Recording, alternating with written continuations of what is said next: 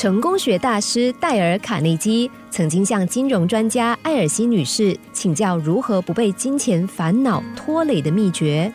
这位曾经担任企业财政顾问的女士说：“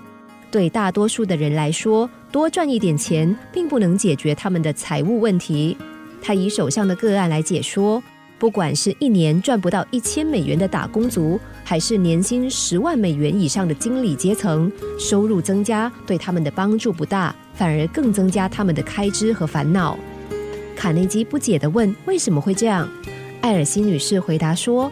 其实大多数人的烦恼，并不是他们没有足够的钱可以花用，而是他们不知道要怎么样支配手中的钱。每个人都知道要避免负债。”避免金钱的烦恼，每个人都知道要让收支平衡，要有计划的消费，但是最后终究无法达成。西蒙金曾经这么说：“人总是以为自己很聪明，但是在处理金钱事务的时候，却总是表现得格外盲目。”根据美国妇女家庭月刊所做的一项调查，我们有将近百分之七十的烦恼，全部都跟金钱有关。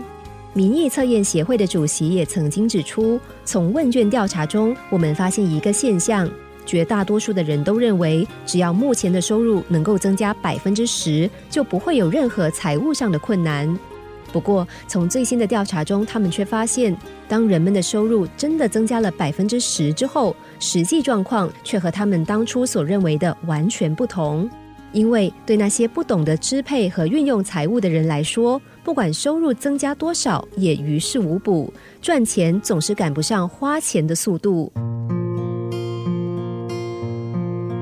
赚更多的钱，不如小心花钱。我们应该认清一件事。当我们发现生活收支无法取得平衡的时候，第一步要做的不是去检讨收入是否不敷使用，而是要重新调整自己的支出状况是否过分透支，财务的运用是否浪费，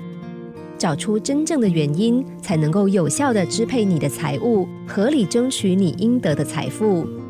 如此一来，我们才不会拼了命赚钱，却同时也拼了命的把钱丢进无底深渊，失去了原本应该享有的快乐。